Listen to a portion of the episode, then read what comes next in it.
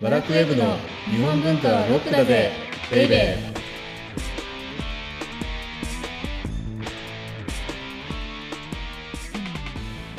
こんにちは。ワラクウェブ編集長セバスチャン高木です。バラクウェブ編集スタッフ鉄の女サッチーこと斉藤直子です今回の収録からはいオープニングのはい入りが変わりました。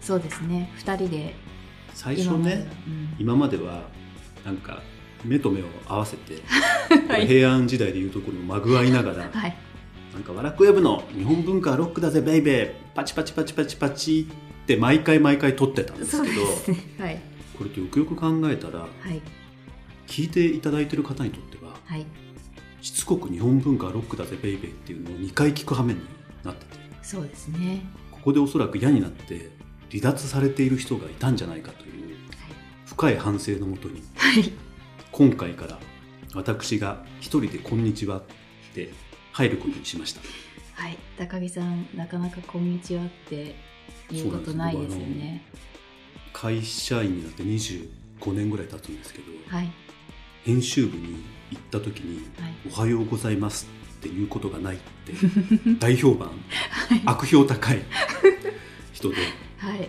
帰る時も「お疲れ様でした」なんて言ったことないですもんね、そうですよねもうバッと席立って、はいい、きなりコートバッと着てそうですねすごく不機嫌そうにバッバンってして静かにさっとそう帰ってしまうだから「こんにちは」っていうのがすごく緊張して難しかったですはいすごく私多分1年半ぐらい1年半ぐらいご一緒させていただいてますが、初めて初めましてた。はい。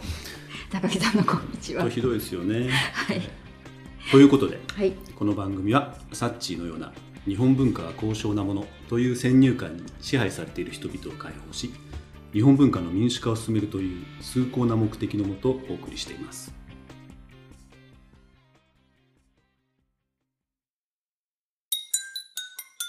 日本文化はロックだぜベイベー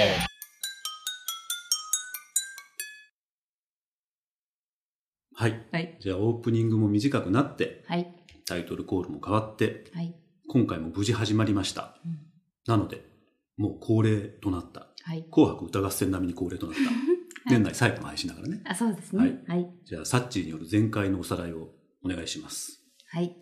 とまあ、前回もテーマは「源氏物語」と言いながら、中身にはこう入らなかっ一向に入らないですね、た、はい、うんしかも私の軽い気持ちでこう、うんうん高木さうんんうにん質問したら、うんうん想像以上にうん大ごとになあっのてしまった、資料23冊読むことに あの多分300ページ以上の資料をはい23冊読んだので、はいもうここ2週間ぐらいそのことしか頭になかったですよね ではいどんなことでしたっけそれってあはい、えっと、うん平安時代の貴族制度の中でも異界についてで、うんうんなんかあいのそうですね、はいはい国家公務員のはい、位について話したということですよね、うん前回はそうですね、なんか親の地位によって決まるとか、そうそうそう結構30の序列うんうんに分かれてるとか、そうでも、はい、国家公務員のうん、肩書きって2つあると、はいああそうでしたね、うん1つが今言ってる異異界ではい異界って何でしたっけその国家におけるあ序列序列そうねんですよねでもう一つうんうがん官職で、うん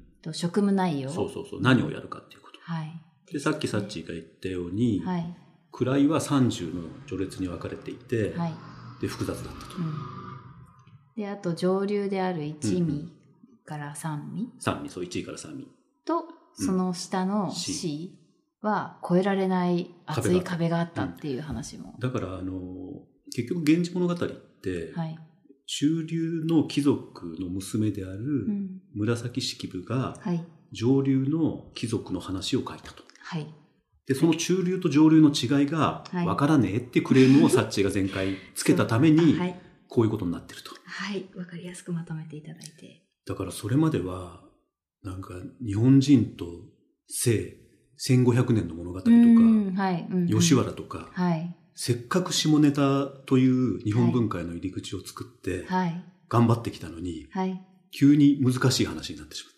はいだから、さっき言ったそのタイトルコールとかオープニングの話もそうなんですけれども、はいちょっとお客様が今、離れていってしまうのではないかと。はい恐怖を感じて脇汗をかい てる。まあでもこれも全てね、はいサッチーのせいなので、はいあの私はあんまり気にしないようにやろうかなと。はい、あの、本当に申し訳ございません さ。すが元銀行員だけに謝罪はうまいみたいな ねっていうふうなことを言ってると、はいまたあの当番組に、はいこれはモラハラじゃないかっていう あのご指摘をいただく可能性があるので、はい、もうとっとととっととと言いながらおそらくもう67分話してる結よ構うな気がす話しるんまですすけね。どはい、今回のテーマに入りましょはうい、で今回のテーマははい、じゃじゃん。感触を知って平安時代を制覇せよです。いや本当にね悩みに悩み抜きましたよえ、な、何がですか。いやだってずっとねはい、こう歴史が嫌いだってはい、言ってたじゃないですかさっちが、はい、はい、私ちょっと苦手ですうんね。その歴史嫌いのサッチーを、はいこう絶望のどん底に叩き起こしてしまうような回になるんじゃないかと。え、なんですけど、はい、まあ、あの皆さんあのお若いからあまり知らないかもしれないんですけど「キャシャーン」っていうアニメがあったんですよう。んはい、うん、うん。そこのあねりました名台詞がはい、こう「お前がやらねば誰がやる」うん、っていうセリフがあって、うん。はい、なのでそういう気分で今僕もいるんですけれどもはい、だから結局「源氏物語」を読み解くためには、はい。お前が官職のことをやらなくて誰がやるんだと。おお。ということとで、はい。感触のことだけをずっとやりますよ。えでもなんか恋愛の物語を理解するのにそれって本当に必要なんですか浅いえ。かつ、はい久しぶりに先入観がすごいっはいていうのが出た。はいえだって、はいこの2回何の話をしてきたかっていうことですよね。うーんだって、源氏物語って、はい藤原道長によるはい高級政治、まあ、後ろ宮の政治うーんに利用されたって話を覚えてますはいあのー娘であるうんうん中宮彰子が味方の気を引くためにみたいな話そうでしたそようねそうそうそう。あの、知のサロンにうん知的な人々を集めて、はいで、それで帝の気を引くっていう話なんですけれども、うんうんはいその実は道長の政治にそうやって利用された「源氏物語」自身もはい重厚な政治ドラマになっている、うーん政治なんですかまあ、半沢直樹みたいなね、はいはいあそれ経済か、あそれはまあであもまあ、よくわかんないんでですけどでも、はい結構半沢直樹的要素も多くてへえでなんでじゃあ「源氏物語」がうん千年も読み継がれてきたか、うんでしかも貴族や帝を虜にしてきたうか、んうんうんでただの恋愛の物語だったら、はいまあ、多少複雑でもうんうんそんな読まないでしょああまあでもそうですね。うんでじゃあなんでみんな読んできたかっていうと、うん当時のリアルな政情に基づいたうん政治ドラマだったから読んできた。うーん。だって半沢直樹だって、あまあそうです。リアルじゃなかったら誰も見ないでしょ、あんなに。うんまあ、かつ土下座はしないかもしれませんよ。あまあうんうんうんだけど誇張があるわけですようんね。はい。でもそれにうん基づいていたのは、はいやっぱり銀行員の察知ならわかると思うんはいですけすれどごも、くわかります。すごく実情をベースにしていたわけだ。はいなので、この話してると物語の話になってくるんで、はい。まあ次回以降にしますけれどうんうも、んこの政治ドラマっていうはい側面を楽しむためには、はいこの前回の位の話、うん異界とともにはい役職である官職をバクッと知る必要があると。で、ここで避けて通れないのが、はい。律令制の話なんですけれども、うん久しぶりに問題です。はい。律令制って何でしょううん全くわかりません。そうですよね。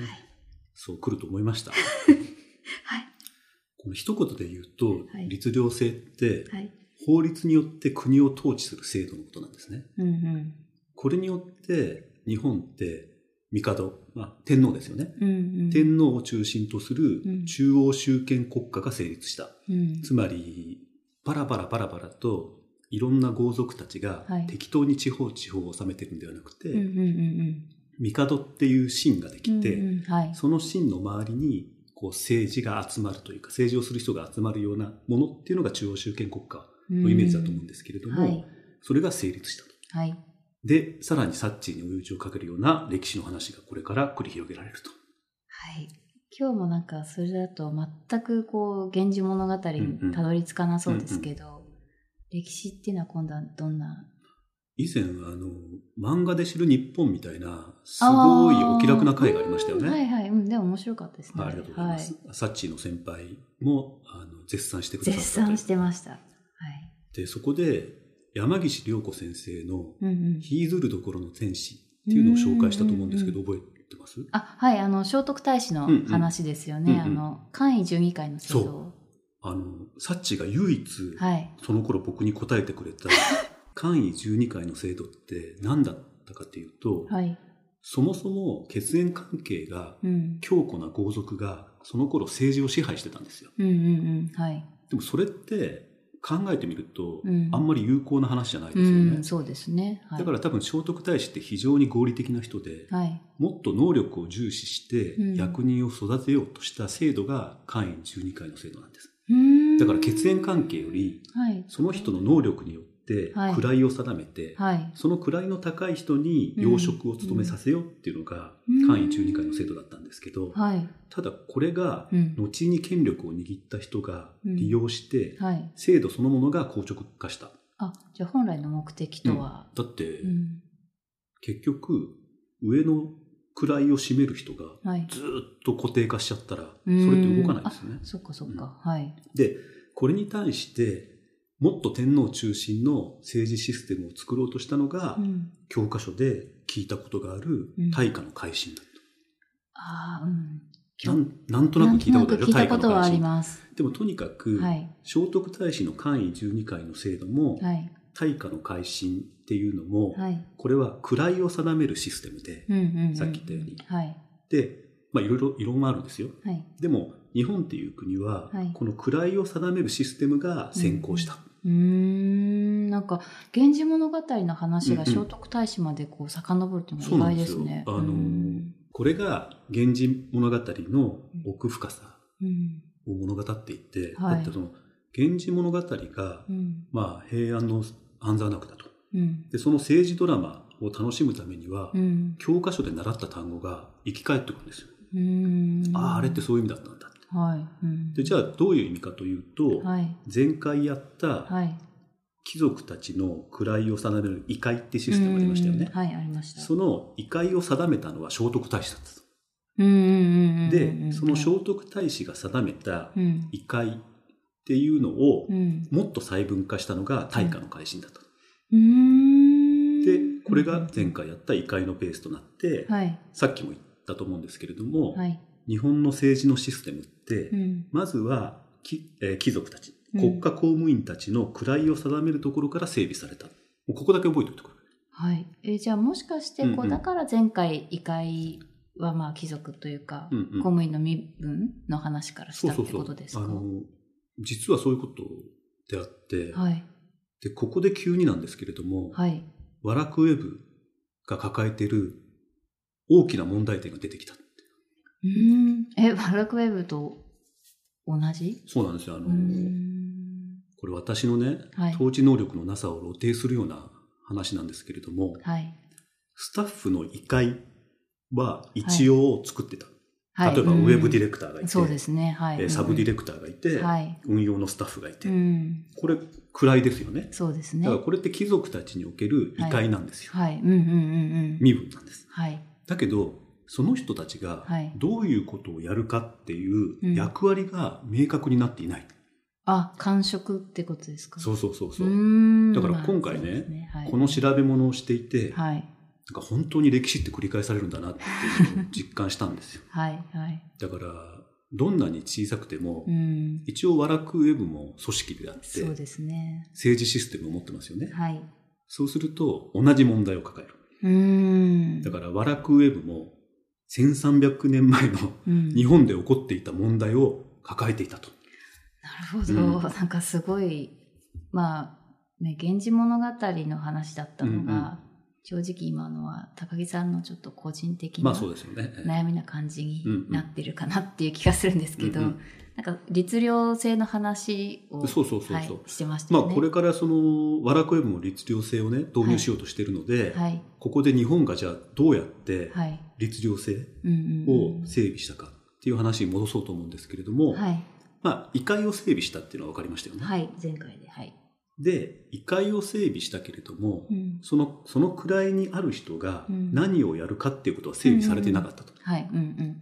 でここで導入されたのが、はい。当時中国唐の最新システムであったはい大法律令なんですよ。ああ。ちょっと聞いたことありますね名前は、はい、きっ聞いたことあります。で、これによって、さっき、えー日本って、まあ、日本というか大和政う権んって、うん帝による中央集権国家を目指したって言ってましたけれども、うんはい、なかなか進まなかった。うーんただ、この大法律令が導入されることによって、はい一気に突きす突き進んだと。うーんそれって具体的にどういうことが決まったんですか、あの本当にいろいろあるんですけれども、はい大きく分けて、うんこの大法律令によって、まあ、大法律令によってっていうか、大法律令に先行するものもあったんですよ、いろいろ。うーんなんだっけど、劇的に変わったのはやっぱりこの大法律令。けではいえっ、と、この律令制によって、はい2つの重要なことが定められた。うんうんうん2つ。二つはいまあ、2つ決まったと。はいちょっと、あの、複雑になってきたので、復習すると、はいまず位があったと、日は本いには。うんうんうんはいで、役職はなかった。はいやることはなかった。はい決まったで、この大法律令によってはい、 2つの重要なことは決められたと。はいで、それが何かというと、はい1つはう、ん指示系統のシステム。うーん誰がはい何をして、はいこういうふうに命令を伝達していくっていうシステムがおー決められた。はいはいで、それはね何かっていうと、はいここからが源氏物語にもいっぱい登場してくるうん役職、官職なので覚えておいてほしいんですけれども、はい大乗大臣、はいえー太いに祭りごとの大臣。はいまあ、この人が一応トップです。はいで、2番目が左大臣、うんうん左大う臣。んうんで、3番目が右大臣、はい右大臣。はいで、4番目が大納言。はい大納言よく小豆とかで聞きますよね。そうですね聞きますで、この4つというか4人というかよ4つの役割を担う人がはい国の重要な案件を審議する。はいうんうんうんうんで、審議した後、帝に採決を仰うんうんうんぐ。わかりましたうん今。はいわかりました4人でうん超重要な案件をあだこだ言って、はいそれを帝さんいいですかと聞うんうんくうんはいうんと。で、いいよって言われたらはい、これを弁官、おまた別の人そなうんだ、弁護士の弁に、はいえー官は何ですかこれ。えーと審議官の官官そうですね官公庁の官ですそねうそうそうそう。これを弁官が実行に移していくと。うんうんっていうのが指示系統のシステム。うんうーんなるほどなんかそれだけ聞くと、うんうんなんかもう今の会社の制度とそんな変わらない感じがそうですしますね、あの、今も残るうんうん指示系統のシステムっていうのが、うん実はこれ、えっと700年だから1300年ぐらい前に、うんえっと端を走っている。へえなんかそんな昔から変わんないってちょっと面白いですねいやだからねはいこれって唐のシステムの模倣なんですけど、はいその中国のシステムがどんだけよくできてたかということですよ。うんすごいそしてですね、はいもう一つ重要なことがあって、はいそれは公務員の役割がきちんと定められた。でうん二官八省って呼ばれる組織が定められました。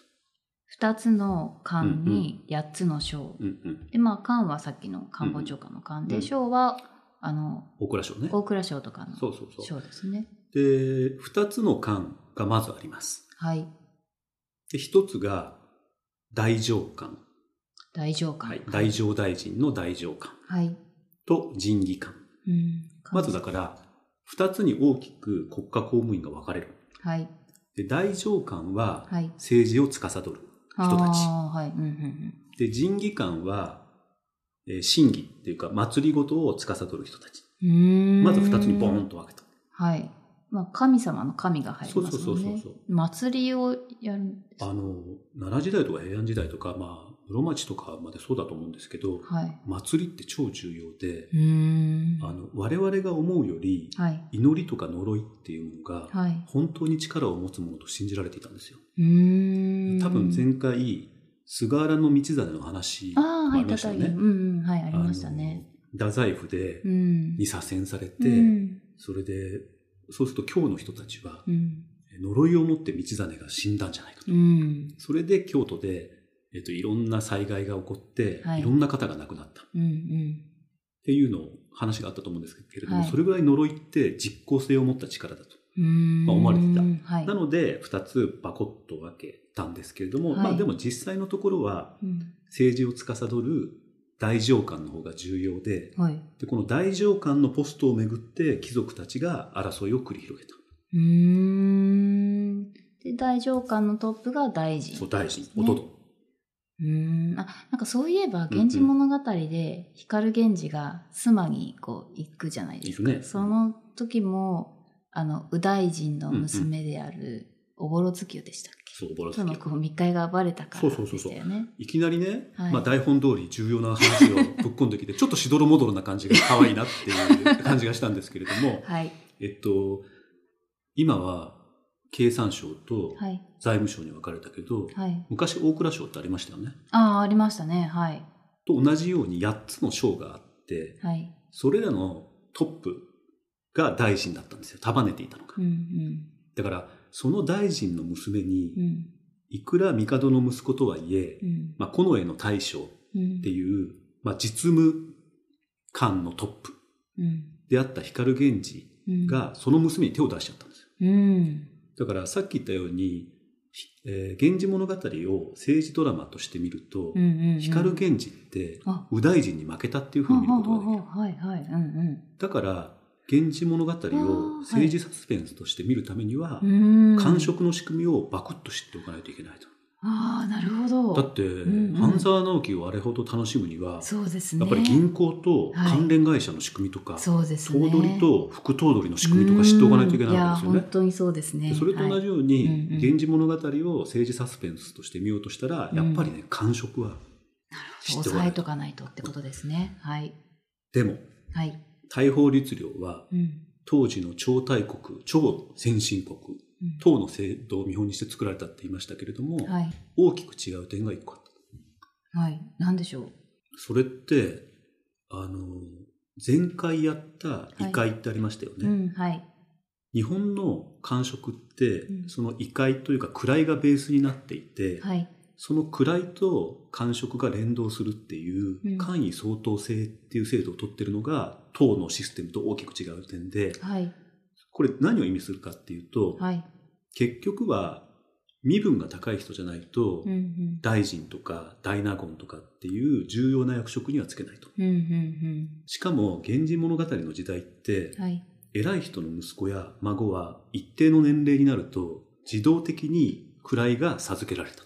うーん。じゃあ光源氏はうんうんもう最初から成功が約束されてたそうなんですよってことですよね。でね、ここでじゃあ、うんうん源氏物語をはいまたちょっと違う見方になりますけれども、はい。光源氏の官職目線で見てみようと。うーん。はい、まず7歳にして、親戚降下。聞いたことありますかうんはい、あります。それまで皇族うんうん。だったのが、うんはい皇族の家来になる。はい。で、家来になった時にはい何をもらったかというと、はい。源っていう姓をもらいました。うん。源氏になはるい。なので光源氏です。はい。で、次に登場するのがうん17歳で、近衛の中将。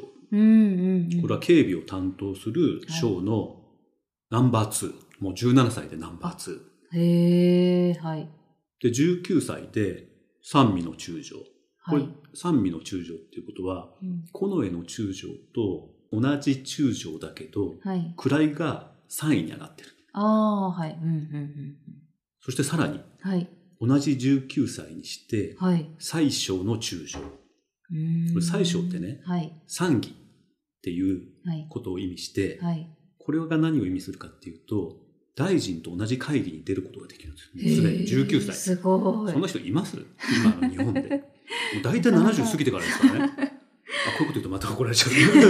ちょっとコメントしづらい。で、さらにはうい。ちの会社もみたいなこと言うから、余計なことって言うんですけど、それはほっといて。はい。で、22歳にして、はい。近衛の大将。うーん。もう、近衛省のトップになってしまいました。へえ。で、ここですごいのが、はい。さっきサッチーが、うんおぼろ月夜っていううんうんうん右大臣の娘とのはい。密会が見つかって、そうですね。妻にみたいな話あったじゃないですか。うんうんうんはい。この時、光源氏は妻に、まあ、退去するんですけれども、はい。無意無冠で退去するんですよ。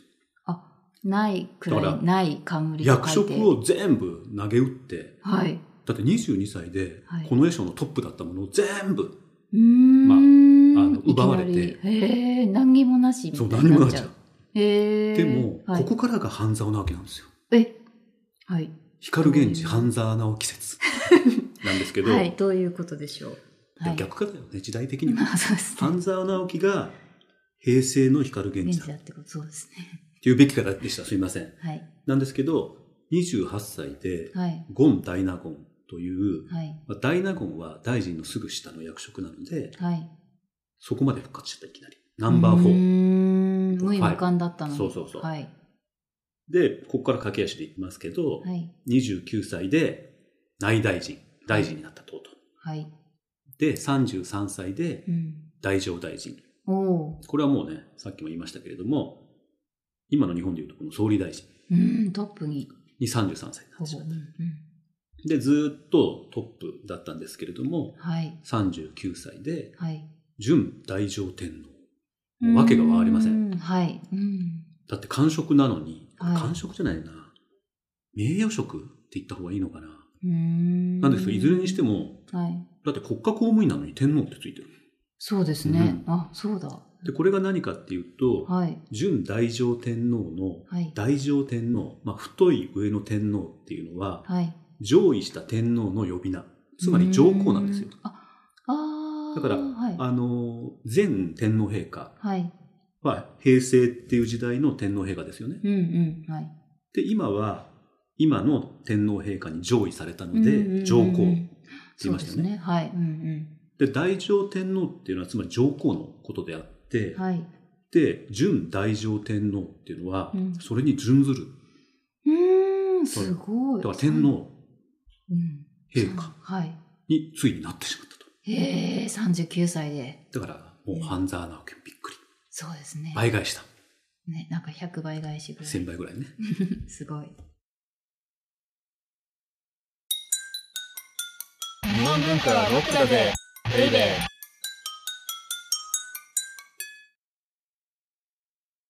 長々と感触の話をしてしまいました。うーん、でもなんかまさかこう政治そうんうの、ん。飛鳥時代から現代までこう話がつながるとはそうなんですよねん思わなかっただかです。今日の話で言うと、はい。聖徳太子まで戻って、はい。さらにワラクウェブの悩みの話を して、はい。で、半沢直樹の話までそうしでて。すね。うん。だから、源氏物語って、ん私たちをいろんなところに連れて行ってくれるんですよね。うん、なんか本当にこの恋愛の物語だけとして捉えるのはもったいない感じですね。まさにその通りうん。もう極上の政治サスペンスであると。うん。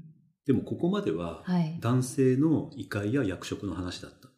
はい、そうですねこ。こまで来たら女性の身分の話も簡単に覚えておくと、もっともっと楽しくなると。はい。なんか、結構いろいろ盛りだくさんなので、今う日はこう、うん、復習しないとですね。ちょっ。とあの、メモを取りながら聞いてくださ い。はい。はい。じゃあまずは、帝の妻から。はい。帝の妻もうん。 3種類いらっしゃるへえ。と思ってくだい。さい。はい。あ、これかなりバクッとしてるので、バクッとですよあ。はい。うんうんまず、中宮。うん。うんうんうん。よく聞きますよね。はい。うんうん。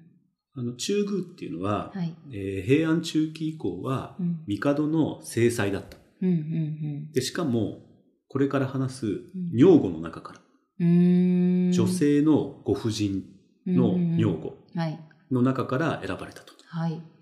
で、えーっと、歴史上の人物では、枕草子の清少納言がうんついていらしたうんうん。中宮帝子、うんうんあるいは藤原の道長の娘であうるん中宮少子。うん。うんうん。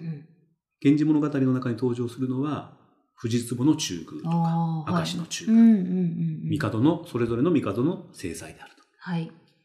でこの帝の制裁になれるのはうんどういう女性たちだったかというと、はい。さっき登場した女房うんうん。この女房っていうのははい。皇族とか大臣の娘うーん。はい。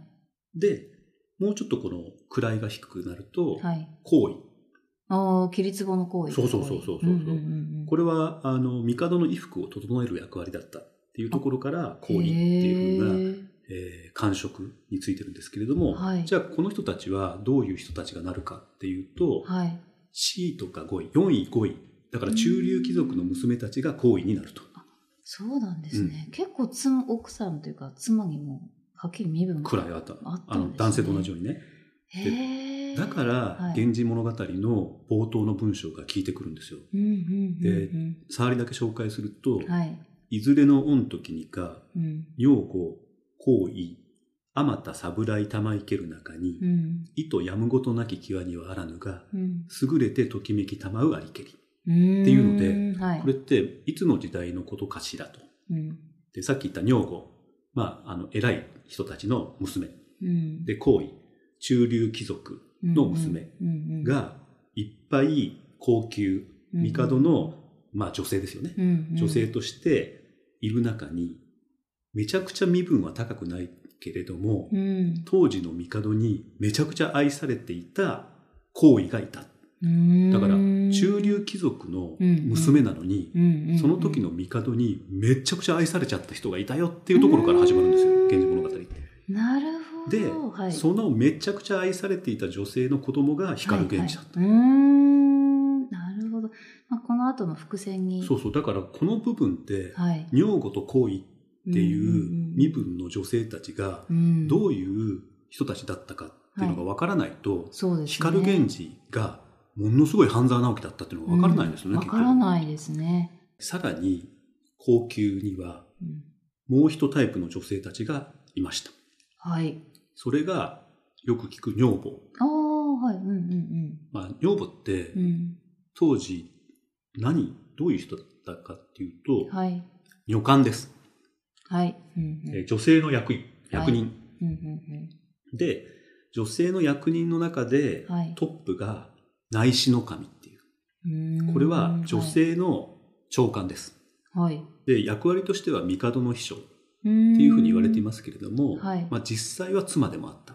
すへえということで「源氏物語」では「はいおぼろ月夜」とかうんうんう「ん玉飾」っていうのがうん内侍の神としてはい高級に出資していると。はいで内侍の神のうんがトップですよね。はい女官のはいじゃあナンバー2は何かっていうと、うん内侍の助っていう女性がいて、はいでこれは源の内侍の助って聞いたことありませんああ知ってますあの光源氏とうんうかん東の中将とまぐわったそうそうそうそう女性ですよね、老女のねねちょっとお年を召した方、でも源の内侍の助って、うんすっごいおばあちゃんだっていうふうに、うんうんうんうんで光源氏と東の十うん中将が、うんうんまあ、ちょめちょめした後にね、はい言うわけなんですけれども、うんそうですよねものすごいエリートなんですよ。へでえすごい仕事ができる人だったから、はい、この老女になってまでうん、女官でいられた。へえそんなすごい人だと思うだからね、その源の内志之助のうん内志之助っていうのがこういう役割だっていうふうに分かってると、うん源の内志之助とまぐわった光源氏と東の中将がその後の話、うんうんうんああ、おばあちゃんとやっちゃったよみたいな話はするんですけれ ども、はいそれがめちゃめちゃ面白い話なんだっていうのも分かってくる。そうですねうんなるほど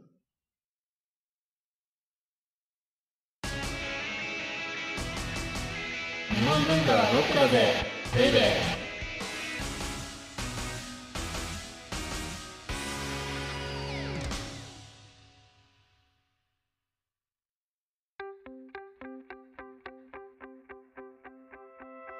今回はエンディングまではい重要な言葉で締めたいと思います。はい何でしょ両下の間。う両芸の感両下の間。初めて聞きました命令の令に、はい外っていう字にはい、官房長官の官で、はい両下の間。